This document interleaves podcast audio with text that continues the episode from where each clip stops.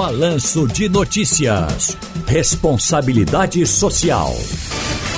Sobre esse assunto, nós vamos conversar agora com Carlos Bocuí, presidente do Instituto Brasileiro de Proteção Ambiental. Nosso assunto é mudança climática e os desafios que o planeta tem frente ao problema. Carlos, muito boa tarde para você. Como vai, Tony? Tudo bem? Prazer estar com vocês. Carlos, esse ano, autoridades de todo mundo se reuniram no Egito para discutir esse assunto, mudança climática, seus impactos na nossa vida. Eu pergunto o seguinte a você: o que é preciso para conter esses processos que impactam tanto no aquecimento global e qual é o papel do Brasil, Carlos, nesse contexto? Olha, é, o que acontece hoje no planeta é que você tem um aquecimento decorrente da emissão de combustíveis fósseis. Alguns países emitem muito mais do que outros. É, e nesse processo, o Brasil é o quinto maior emissor do mundo. Né? É, o Brasil não é um país que emite pouco, ele emite principalmente por conta de queimadas.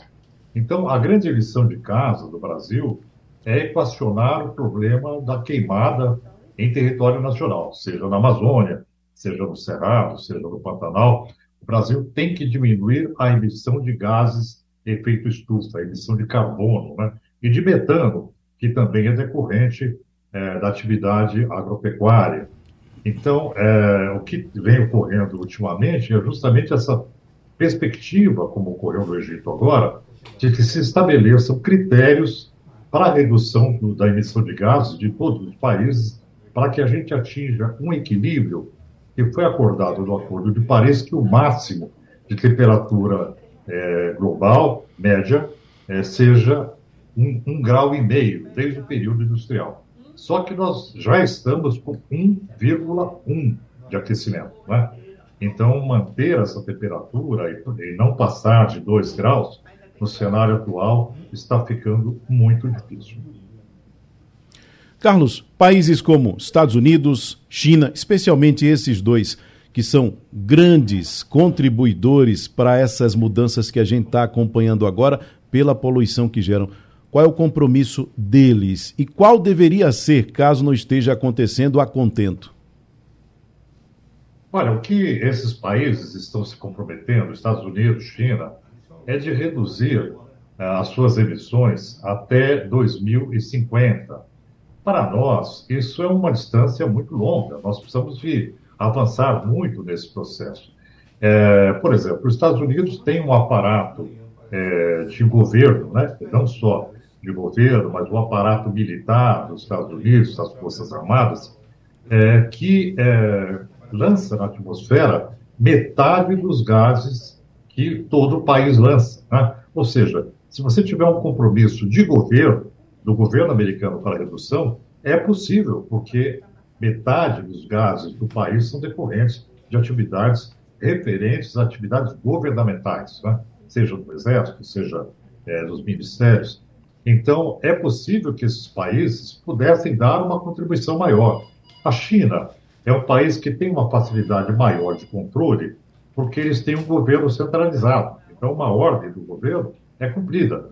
Então, não é uma questão de você ter uma adesão da, da iniciativa privada, de você ter uma perspectiva de autorregulamentação do mercado, mas sim uma determinação de governo. Agora, Tony, o que isso demonstra é que esses países, na verdade, eles estão em busca da sua liderança econômica global, de uma busca da hegemonia, como sempre aconteceu. Isso representa é, um estado de não querer abrir mão do seu PIB, do seu produto interno bruto, que é baseado no lançamento de gases, porque toda a economia ela gira em torno de combustíveis fósseis. Né? Então, trocar essa matriz é o grande desafio, fazer com que os países também eles tenham um perfil é, mais colaborativo no cenário internacional. Né? Esse é um, um desafio muito grande, porque as Nações Unidas perdem o seu papel de, eu diria, de capacidade de direção do processo e os países individualmente vêm perdendo protagonismo no sentido da colaboração multilateral. Então é cada um por si diante da Covid, diante das crises econômicas, diante da guerra da Ucrânia, da crise de gás na Europa, a economia em crise em muitos lugares do mundo. Então, existe uma, uma potencialização do individualismo, né? o individualismo nacionalista em muitos países também. Então, o que nós tememos é que esse contexto, que é diverso, ele não seja é, suficiente para fazer a transformação necessária frente ao aquecimento global. Isso custaria, é, custaria para a humanidade muito caro, né? muito caro em termos de segurança alimentar, segurança hídrica, para algumas regiões, por exemplo, como a África subsaariana, né?